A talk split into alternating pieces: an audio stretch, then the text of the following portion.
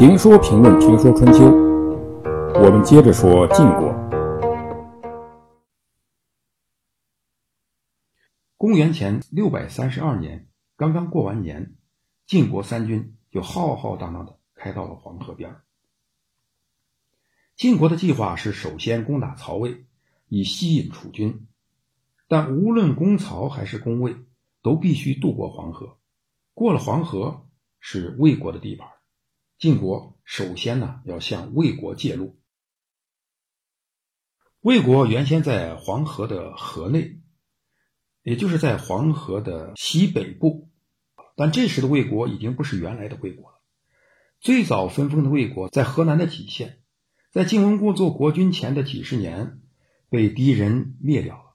后来齐桓公帮助魏国人重建了魏国，那个魏国的国君。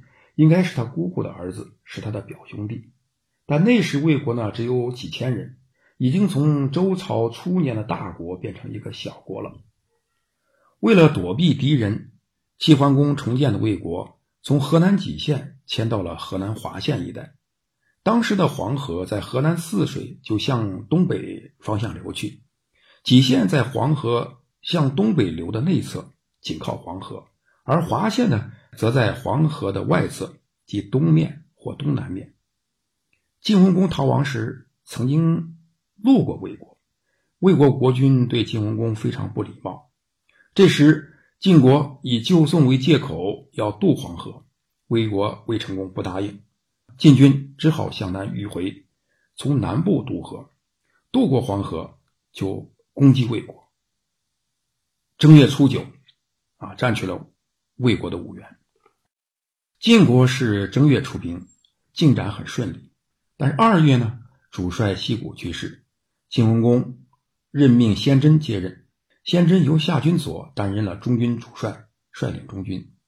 晋文公又任命虚臣辅佐夏军。实践证明呢，这是一次成功的任命，让足智多谋的先真主持军事，晋国必然打胜仗。但当时的国际形势对晋国是不利的。由于楚国的强大，中原的小国都依附于楚国，包括鲁国在内的一些比较大的国家也转向了楚国。鲁国甚至派公子买驻守魏国，帮助魏国来抵御晋国。晋国进入魏国，楚国人派兵救援，却没能解救魏国。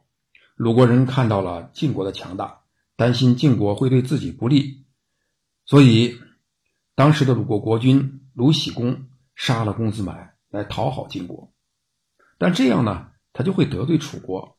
为了两面不得罪，鲁国人就骗楚国人说，公子买驻守魏国，但没有到期，啊，就回来了，所以我们杀了他。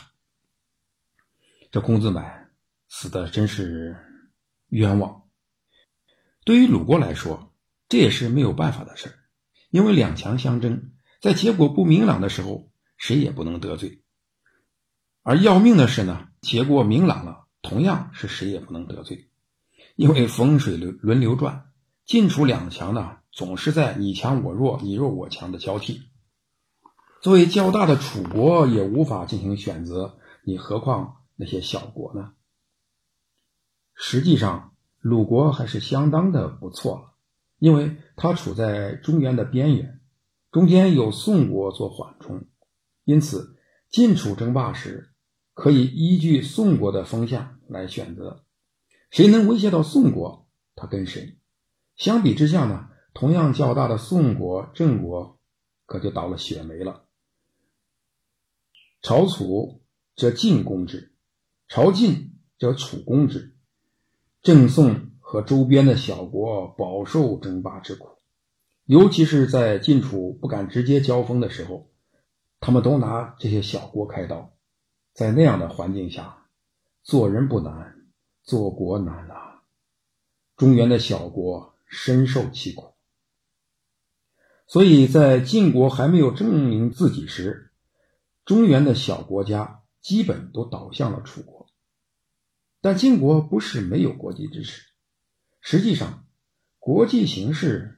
对他也有有利的一面，因为虽然中小国家都倒向楚国，但齐、秦这样的大国却不是这样的。秦国与晋国有姻亲，是传统的友好国家，而齐国呢，这个时候受到了楚国的威胁，因此晋文公就宋在外交上首先要和齐国联合。于是晋文公与齐昭公呢，在魏国境内结盟。